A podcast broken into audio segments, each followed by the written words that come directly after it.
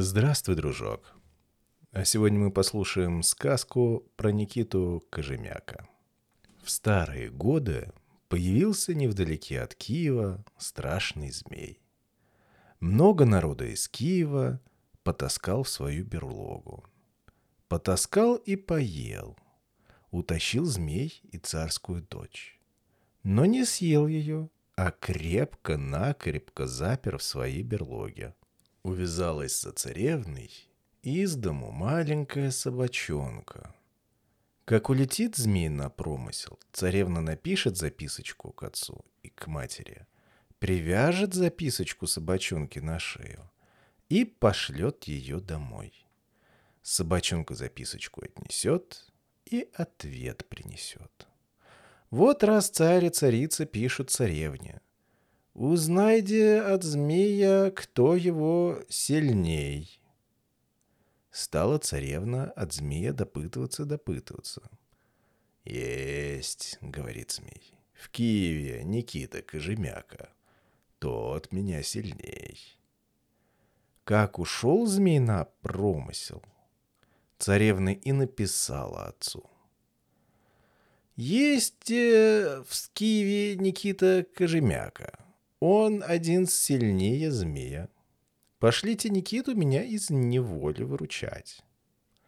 Сыскал царь Никиту и сам с царицею пошел его просить вручать их дочку из тяжелой неволи. В ту пору, мелко-жемяко разом, двенадцать воловьих кож. Как увидел Никита царя, испугался.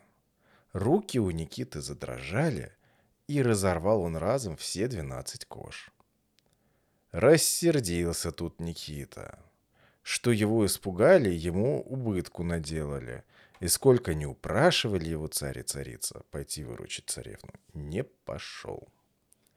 Вот и придумал царь с царицей собрать пять тысяч малолетних сирот, а осиротил их лютый змей и послал их просить Кожемяку освободить всю русскую землю от великой беды. Сжалился Кожемяка на сиротские слезы. Сам прослезился. Взял он триста пудов пеньки, насмолил ее смолою, весь пенькою обмотался и пошел. Подходит Никита к змеиной берлоге а змей заперся, бревнами завалился и к нему не выходит. «Выходи лучше на чистое поле, а не то я всю твою берлогу размечу», — сказал Кожемяка и стал уже бревна руками разбрасывать. Видит змей беду неминуемую. Некогда ему от Никиты спрятаться. Вышел в чистое поле. Долго ли, коротко ли они бились, только Никита повалил змея на землю и хотел его душить. Стал тут змей молить Никиту. «Не бей меня, Никитушка, до смерти. Сильнее нас с тобой никого на свете нет.